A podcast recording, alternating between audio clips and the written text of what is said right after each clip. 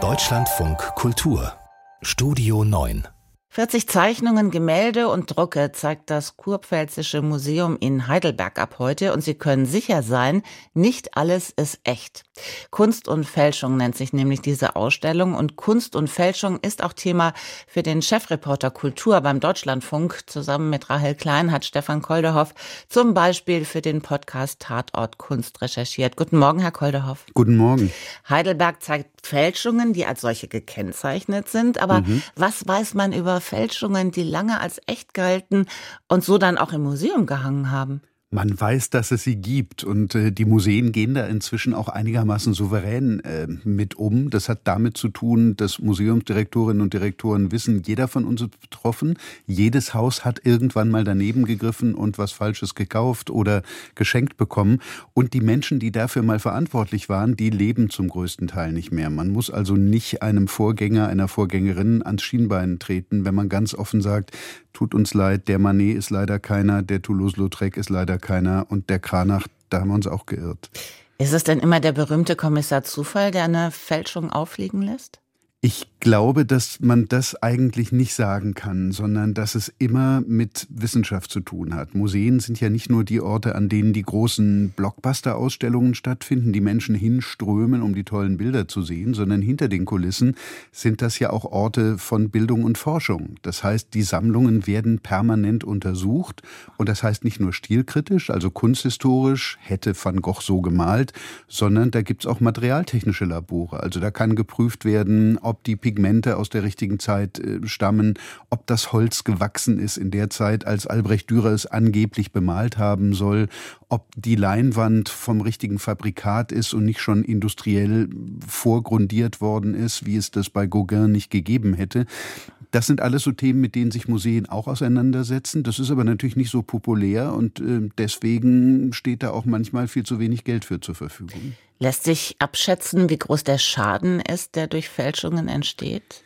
Ja, ich glaube, da muss man unterscheiden zwischen dem materiellen und dem, dem ideellen Schaden. Also wenn wir vom materiellen ausgehen, da es keine Zahlen gibt, wie viele Fälschungen denn so unterwegs sind, kann man das auch nicht äh, aufsummieren. Es gibt natürlich bestimmte Zahlen, also wir erinnern uns alle wahrscheinlich vor elf, zwölf Jahren an den großen Fall Wolfgang Beltracchi.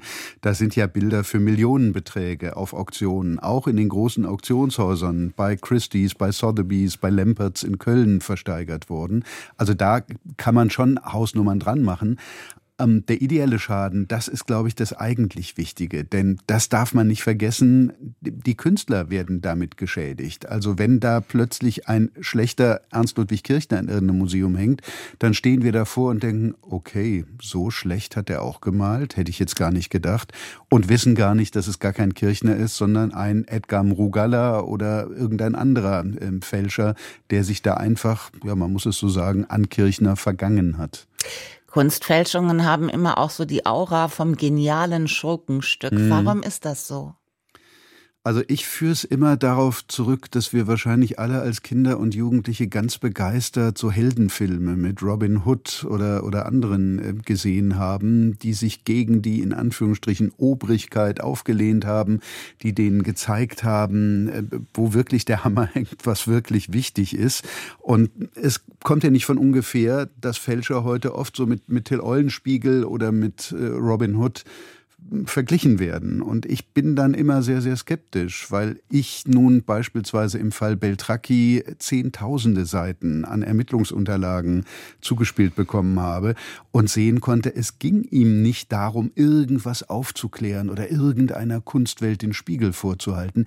Dem ging's ums Geld. Der hat viel Geld verdient, er hat davon teure Autos gekauft, er war in teuren Hotels mit seiner Frau, die haben Schmuck gekauft, die haben ein Weingut in Südfrankreich gehabt und das ist bei anderen Fälscherinnen und Fälschern nicht anders. Es geht in aller Regel ums Geld. Die wollen uns nicht irgendwie die Welt erklären oder schöner machen.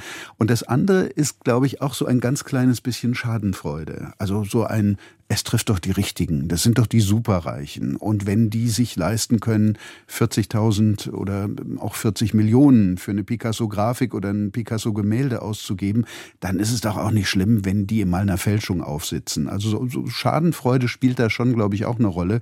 Und das halte ich auch für falsch, weil ich glaube, dass auch reiche Menschen ein Recht haben, nicht betrogen zu werden.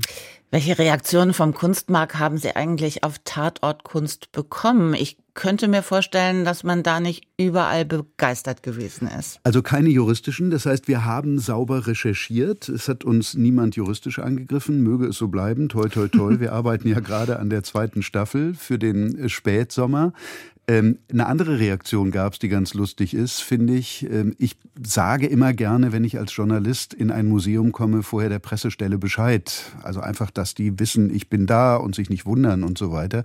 Und ich habe das vorher nie erlebt, aber seit Tatort Kunst erschienen ist, es ist dreimal so gewesen, dass während ich durch eine Ausstellung ging, plötzlich ein Museumsdirektor oder eine Direktorin neben Ganz mir stand. Ganz zufällig und dann aber auch ganz konkret und nicht mehr zufällig fragte, äh, gucken Sie sich nur die Ausstellung an oder ist sonst noch irgendwas bei uns?